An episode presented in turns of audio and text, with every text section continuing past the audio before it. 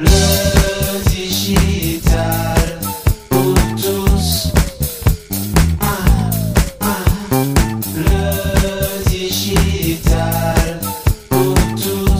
Et si la colère était le moteur du changement?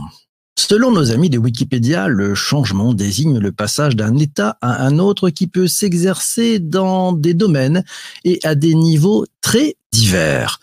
Selon la nature, la durée et l'intensité de ce passage, on parle d'évolution, de révolution, de transformation, de métamorphose, de modification, de mutation, de régression, de transformation profonde et durable même.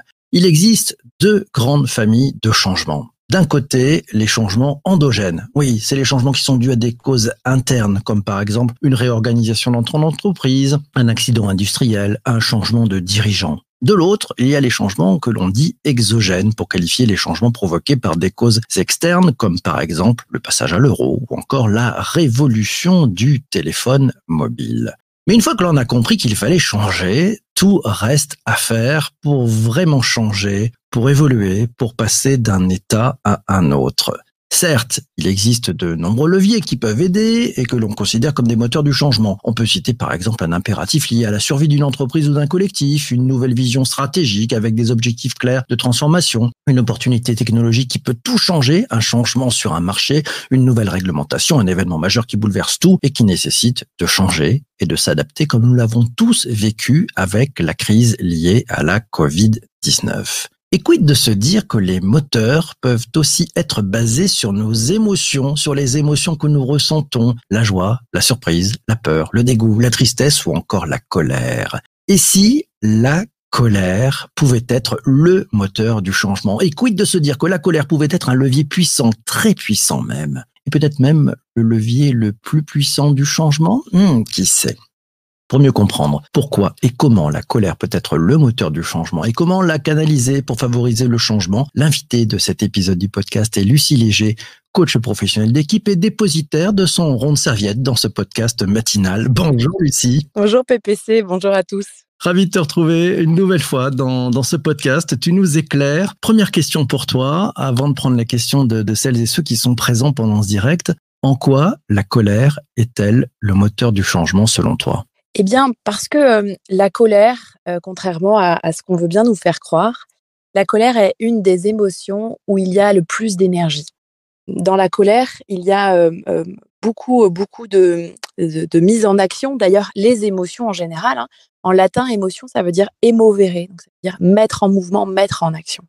Et donc, c'est une des émotions, du, tu l'as dit, du changement qui peut être plus ou moins fort, plus ou moins long, plus ou moins impactant. Mais c'est une des premières émotions que l'on ressent quand on vit une phase du changement. Et c'est une émotion où il y a beaucoup, beaucoup, beaucoup d'énergie. Contrairement à ce qu'on disait dans un autre podcast sur la peur ou la sidération, des énergies froides, la colère, une énergie de, corps en fait. Hein. On dit euh, hors de lui, euh, rouge de rage. Donc en fait, c'est une émotion, c'est vraiment quelque chose, un message que vous envoie votre corps avec beaucoup d'intensité. Et donc c'est une bonne nouvelle parce que quand vous devez changer, quand euh, vous êtes en train de changer, quand vous voulez changer, vous avez besoin d'énergie. Et la colère, c'est un super vivier euh, d'énergie, d'intensité. Donc, en fait, super bonne nouvelle. Ça peut être aussi un moyen de prendre rebond, pouvoir prendre cette énergie-là et en faire quelque chose. Toute la question qui se pose derrière, c'est comment la canaliser en fait cette, cette colère? Parce que Ah ah. tu es un peu cheval, cheval sauvage. Comment tu fais pour la canaliser? Alors, c'est marrant ce que tu dis parce que c'est la première chose que disent les personnes euh, par rapport aux énergies. J'avais encore le cas hier. Je voudrais apprendre à maîtriser mes émotions. Alors, j'ai j'ai- canaliser, maîtriser, euh, ça, veut, ça veut dire, ça voudrait dire qu'on peut, euh, tu vois, maîtriser ou qu'on veut contraindre. Or, c'est l'inverse qu'il faut faire. C'est accueillir, ok, je suis en colère, ça veut dire quelque chose. Accueillir son émotion telle qu'elle est, telle que nous sommes, avec l'intensité qui- qui- qu'il y a, c'est-à-dire euh, on a aussi plus ou moins de colère en fonction de ce qu'on est, ce qu'on a et ce qui est touché en nous. Et donc c'est d'accueillir cette colère et d'en faire quelque chose. Et c'est plutôt la transformer, c'est un transfert d'énergie. Donc ça peut être euh, et la réguler en réalité, la réguler pour, pour qu'elle soit acceptable par l'autre ou en tout cas socialement acceptable. Mais et, et c'est intéressant parce que ça, ça, c'est un truc important que je voulais dire ce matin. En fait, j'en ai un peu marre du diktat du consensus. J'en ai un peu marre aussi cette injonction au bonheur qu'on a, le management bienveillant, euh, les comportements lissés, faut pas se mettre en colère. L'injonction du on doit euh, être lisse pour être heureux dans les entreprises et il n'y a plus de place à la colère. Et en fait, je pense que c'est c'est c'est pas une bonne chose, c'est pas un bon signal parce que ça voudrait dire qu'on maîtrise et qu'on canalise. Or, la colère, elle est saine. En fait, les conflits sains, euh, c'est important dans les équipes, c'est nécessaire d'ailleurs dans les équipes. Oh, il doit y avoir de la colère dans les équipes pour que du coup on puisse avancer. Les personnes qui ressentent de la colère, ça veut dire qu'il y a quelque chose qui est important pour elles, qui n'est pas respecté présentement, et c'est important d'en faire quelque chose. Donc euh, piloter ses émotions, je préfère ce, verbe-là parce que ça veut dire qu'on est plus en contrôle euh, mais, pas en contrôle dans le sens on canalise, mais plutôt c'est tactique. quoi. Je sais que quand je suis dans cette émotion-là, quand j'ai un peu de colère, quand je suis énervée, irritée, bon, ça veut dire qu'il faut que je régule, donc je peux aller courir, je peux en parler à quelqu'un, je peux faire de la cohérence cardiaque, je peux en fait canaliser un peu euh, mon, mon, émotion, mais surtout, il faut pouvoir l'exprimer aussi et en faire quelque chose. quoi. Ça, j'ai bien compris euh, à titre individuel. Toi, tu es coach professionnel d'équipe. Si, si, toute une équipe se met à être en colère, euh, comment tu t'y prends pour, euh, pour gérer toutes ces colères qui arrivent, qui sont peut-être pas toutes les mêmes d'ailleurs, et pour faire en sorte Oui. qu'on reste dans une phase de construction, en fait, et pas de destruction? Eh ben, en fait, la colère dans une équipe, c'est une super bonne nouvelle. Qu'est-ce que racontent vos colères? Très intéressant. Colère et valeur. C'est quoi qui est important pour moi, qui est abîmé? Dans une équipe ou de manière individuelle, ça peut être bah, je veux pas du changement ou le changement a trop d'impact sur moi, je veux pas de compromis de consensus, il y a un problème d'équité, de justice et donc je demande réparation. Ça peut être plein de besoins comme ça qui peuvent être exprimés. Donc super bonne nouvelle, ça veut dire qu'il y a un problème et donc il faut purger ça. Donc la première étape, c'est de libérer cette colère et de la laisser s'exprimer et de l'accueillir. Ok, qu'est-ce qui vous met en colère? Euh, à, quel moment c'est arrivé? Et, et, et, comment vous êtes contaminés les uns les autres, parce que la contagion émotionnelle dans les équipes, c'est, c'est hyper important. Mais il y a plein de vertus et d'avantages à la colère. Déjà, ça permet euh, de se rassembler, de combattre et de dépasser des obstacles. Donc ça, c'est vraiment une vertu et un avantage de la colère.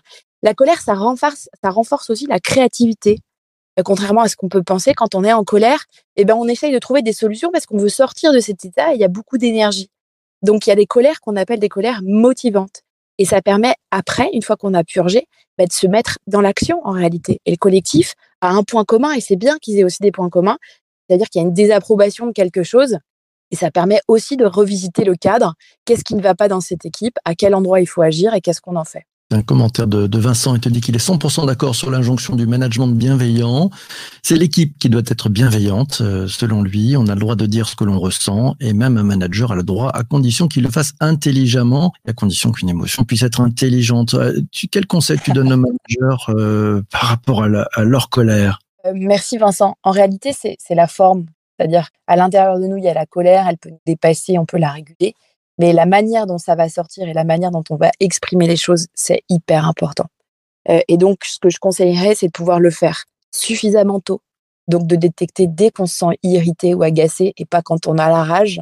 L'intensité de l'émotion, c'est aussi quelque chose qu'il faut regarder. Donc, dire rapidement quand ça ne convient pas avant que l'émotion nous dépasse et qu'elle nous déborde. Et puis, la manière de le dire. Alors, moi, j'utilise toujours le même outil, hein, j'en ai déjà parlé, mais c'est l'OSBD. Donc O pour observation, S pour sentiment, émotion, B pour besoin et valeur, ce que je disais, quel est le besoin derrière la, colère, et quelle est ma demande auprès de l'équipe, quelle est ma demande sur des individus. Et donc en faisant ça, en exprimant les choses de manière euh, euh, assez tôt, donc avec une intensité assez faible, et avec une demande pour mon collaborateur ou une demande pour mon... Eh ben, ça permet en fait de pouvoir partager une émotion qui est plutôt acceptable par l'autre, c'est-à-dire avec une intensité qui est gérable parce que on est gauche hein, par rapport aux émotions. Hein. Quand vous dites à quelqu'un, je suis très agacée de ce qui est en train de se passer, parce que ce qui est important pour moi, c'est la justice et l'équité dans l'équipe. Donc là, j'ai besoin que ça s'arrête et qu'on passe à autre chose. Bah, ça, ça, on n'a pas l'habitude de se parler comme ça, en fait, et d'exprimer nos besoins et nos émotions. Donc c'est aussi ta tactique. Hein. Ça permet ça de sécher un peu l'autre, comprenne en fait ce que ce qu'on ressent. Et c'est intéressant aussi pour pouvoir construire après. Donc moi, c'est le conseil, c'est dire tôt et utiliser des outils pour pouvoir exprimer ses émotions. Et l'OSBD, l'outil de la communication non violente, c'est parfait pour ça. Est-ce que tu as d'autres outils? Je réponds à la question de Pierre qui te demande quels exercices lui conseilles-tu pour dialoguer avec sa colère? Ah, Alors c'est hyper intéressant parce que j'ai vécu ce truc-là il y a quelques années avec euh, euh, une coach qui, qui m'avait aidé à, à canaliser. euh, on m'avait demandé à maîtriser ma colère. Donc moi j'ai eu un vrai sujet avec ça. Euh, et je fais une petite aparté. J'adore moi la colère. hein. C'est vraiment une énergie, une émotion que qui m'est familière. Moi c'est mon moteur de vie. Le jour où je l'ai compris, j'ai été heureuse. Avant j'étais, je comprenais pas en fait pourquoi je me laissais déborder. Maintenant j'arrive à le piloter. Et donc on m'a fait faire un exercice. On m'a fait faire euh, la personnalisation euh, de ma colère. C'est-à-dire, c'était un exercice qui, qui permettait de d'extérioriser mon, mon énergie, mon émotion, ma colère, et de pouvoir la perso- personnaliser euh, et, de- de la sortir de moi. Et en fait, l'exercice avait abouti, dans mon cas, à créer donc, euh, enfin, à, symboliser ma colère par une peluche euh, que j'ai toujours sur mon bureau. Cette peluche, elle s'appelle Poupou, et c'est c'est le symbole de ma colère. Et donc, en fait, elle est sur mon bureau. Et dès que je sens, en fait, que je suis un peu énervée, je regarde cette peluche, en fait, et ça me permet de me réguler parce que elle est plus en moi, elle est à l'extérieur de moi, elle est symbolisée par cet objet. Donc, en fait, ça m'a permis, en fait, cet exercice m'a permis de la sortir, de l'accepter, et elle est avec moi, à côté de moi. Et même, j'en rigole parce que c'est intéressant dans les émotions aussi d'aller chercher des émotions euh, opposées, pouvoir réguler. Donc, ça, c'est un autre exercice euh, pour accepter. Et la surprise dans la, roue des émotions que j'utilise, qui est la roue de Tran and Scherer, euh, c'est la surprise. Et la surprise permet de réguler aussi vraiment la colère. C'est incroyable comment, quand on est surpris, eh ben, finalement, notre colère, elle diminue. Ça, ça peut être un autre exercice. Euh, et un troisième exercice euh, qui peut être intéressant, c'est par le corps. Donc, ça, ça- respirer permet aussi d'accepter, de, réguler son émotion. Aller courir, clairement. Euh, moi, c'est quelque chose que je fais régulièrement et que je vais faire d'ailleurs ce midi euh, pour réguler en fait les émotions. Le- le- L'exercice physique est quand même super intéressant. C'est vrai, il faut qu'on ait tous un poupou avec nous. voilà. Euh, je me livre, je me livre. Question et commentaire de Vanessa. Elle me dit la colère est motrice et mobilise, mais elle est délétère quand elle dure. Comment faire quelque chose de la colère dans une entreprise dont la culture et les perspectives euh, sont difficilement lisibles? Bah, faut changer la culture. C'est ça que je dirais moi, parce que euh, en fait, la colère, effectivement, elle a des limites. C'est juste. Hein. Euh, déjà, il peut y avoir une désapprobation sociale, ce qui est là dans la question sous-jacente, c'est-à-dire la colère, elle n'est pas toujours permise ou acceptée. Et puis, j'avais cette discussion encore avec une équipe. Elle n'est pas toujours acceptée aussi. euh, elle est acceptée différemment en fonction des genres. Et c'est encore le cas dans certaines entreprises, c'est-à-dire que la colère est plutôt permise socialement par, par les hommes et elle est plutôt euh, pas trop permise euh, pour les femmes. C'est intéressant de voir que c'est encore, et ça c'est en train de changer, hein, parce que les jeunes, ils adhèrent pas du tout à ce discours que je suis en train décrire, et tant mieux. Euh, Il y, y aurait comme des émotions qui seraient un peu permises par certains genres, certains âges, et d'autres pas. Euh, et donc il y a une certaine désapprobation sociale sur, euh, sur la colère. Euh, attention parce que souvent la colère, ça peut être une émotion, euh, il peut y avoir une émotion de seconde main, c'est-à-dire que la colère peut être celle, l'émotion qui est exprimée, mais parfois c'est la peur qui cache derrière, et c'est, peut-être la peur qu'il faut travailler. Et donc dans les entreprises où euh, la, colère n'est pas permise, où elle est empêchée, etc., j'irai chercher moi la peur parce que c'est, souvent quelque chose qui peut être qui peut être associé. La colère aussi, c'est une autre limite. La colère, en fait, peut engendrer une culpabilité aussi de celui qui s'est mis en colère. Et souvent, c'est ce qu'on ressent quand on est sorti de nous et qu'on on, on- on regrette après. hein. Il y a de la culpabilité. Donc moi, j'irais chercher la culture de l'entreprise. Et puis toujours la même idée, c'est-à-dire l'intensité, c'est un vrai travail d'exprimer quand on est irrité et un peu agacé, plutôt que d'exprimer une colère un peu froide ou euh, parce que la colère est un processus lent et c'est un processus euh, euh, avec une escalade. hein. Donc on est agacé au démarrage parce que nos enfants ne veulent pas s'habiller, etc. Après on est énervé parce qu'on s'est fait klaxonner sur, sur la route. On est très contrarié parce qu'on a reçu un mail qui nous allait pas. Et on a un collègue qui nous parle mal et c'est lui qui prend parce que c'est un processus en fait avec une escalade et, et une montée progressive. Et le moment où on pète, euh, on pète un plomb, on pète un câble, hein, c'est les expressions, bah, c'est qu'on est au bout du processus, mais c'est la personne qui prend, elle prend pour tout ce qui nous a contrarié au démarrage. Donc dans les entreprises où c'est pas trop permis la colère, ben moi j'irais en fait chercher l'énervement et d'exprimer quand je suis irritée au tout début parce que c'est ça, ça sortira beaucoup mieux que quand on est très énervé. Quand, quand la, la- la goutte de trop fait se déverser euh, Ouais. Le grand barrage. Régine, qui te dit distinguer le besoin sous-jacent est primordial selon elle, car toutes les colères ne sont pas bénéfiques à l'équipe. Le besoin derrière cette colère peut être totalement individuelle, voire personnelle, donc peut ne pas concerner le domaine professionnel en réalité. Qu'est-ce que tu en penses? On est des êtres d'émotion, mais on est des êtres entiers. C'est-à-dire, euh, moi j'ai entendu hein, euh, quand j'étais dans l'entreprise, euh, bon merci de laisser vos émotions chez vous et puis bah vous les reprenez quand vous partez si vous voulez, mais ça ne nous intéresse pas. Bah, là je suis pas hyper d'accord parce qu'en fait on est une seule personne, vie pro, vie perso tout ça, c'est la même chose. C'est-à-dire, on, est une seule personne. On peut pas demander à quelqu'un dans une équipe d'être super engagé, mobilisé quand euh, il est en train de divorcer et que c'est très compliqué pour lui et sa famille. Euh, euh, c'est intéressant quand même de prendre son individu dans, son entièreté. Et en fait, une équipe, elle est touchée par des, des problématiques individuelles, qu'elles soient pro ou perso. Et je crois que ça, déjà, c'est intéressant de l'accepter parce que, en fait, ne pas le vouloir, c'est mettre aussi un peu de contrainte et mettre de la contrainte, ça met de l'attention. Euh, mais c'est vrai qu'il y a des personnes qui sont en colère dans des, équipes de manière individuelle et qui freinent aussi le collectif. C'est intéressant de pouvoir réguler et en fait, le, le collectif est intelligent. Hein. Les équipes sont intelligentes. Elles régulent aussi par elles-mêmes si on leur laisse la permission, si on leur laisse le cadre, si on leur permet de. Euh, et ça arrive régulièrement des équipes où effectivement il y a des individus qui sont en colère, qui freinent. Et, donc euh, c'est intéressant de pouvoir les accompagner pour pouvoir libérer cette colère de manière individuelle et libérer le collectif aussi pour qu'il avance euh, et pas qu'il soit freiné par un individu. Donc c'est pas un exercice très simple, mais c'est possible et c'est intéressant de pouvoir euh, utiliser encore une fois la colère. C'est aussi une énergie incroyable. On, on essaie de la cacher, on essaie de l'empêcher, mais c'est énorme en fait le potentiel de l'énergie qu'il y a pour en faire quelque chose.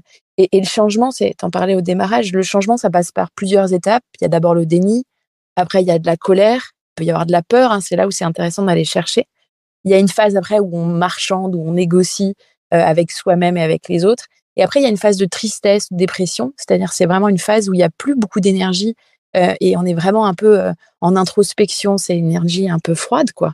Et, et qu'après, quand il y a de l'acceptation et il y a le passage à l'action, c'est intéressant, mais la colère, c'est un processus où il y a énormément d'énergie et c'est intéressant vraiment de l'accepter, de l'accueillir parce qu'il y a plein de choses à dire et, et ce qui est intéressant, c'est c'est quoi les valeurs, c'est quoi les besoins qui sont importants de respecter? Important, la colère, elle est dans les étapes de la courbe de, du deuil hein, d'Elisabeth Kubler-Ross. Question, et c'est la dernière question malheureusement parce que cet épisode du podcast touche presque à sa fin. C'est une question de Jean-Alexandre. Il te dit, identifier ses émotions et les partager avec les autres requiert sans doute un apprentissage individuel et collectif en entreprise.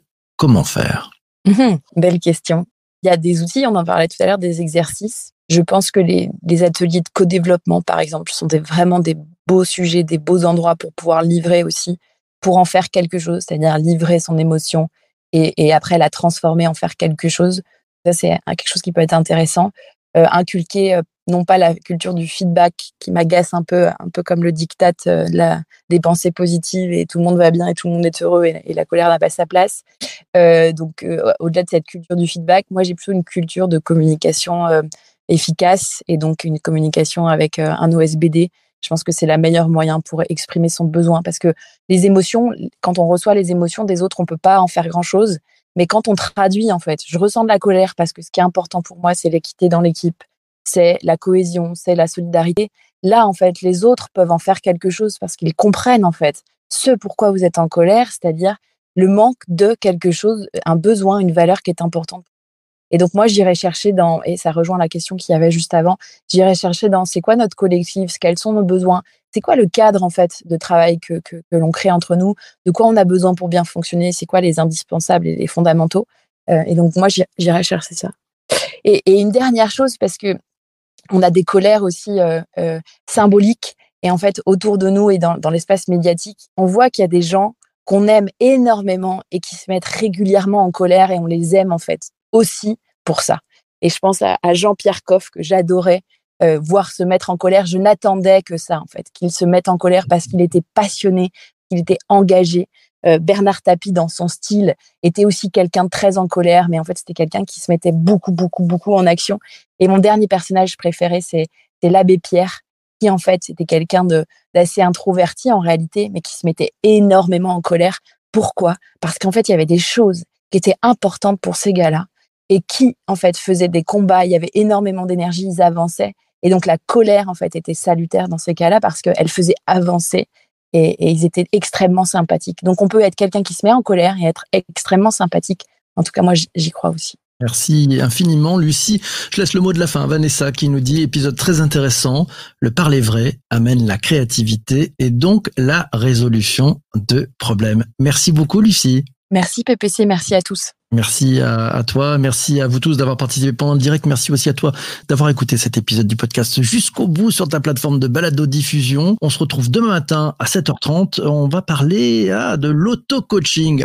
Je savais pas ce que c'était, ben ça, ça tombe bien, on va t'expliquer ce que ça change vraiment.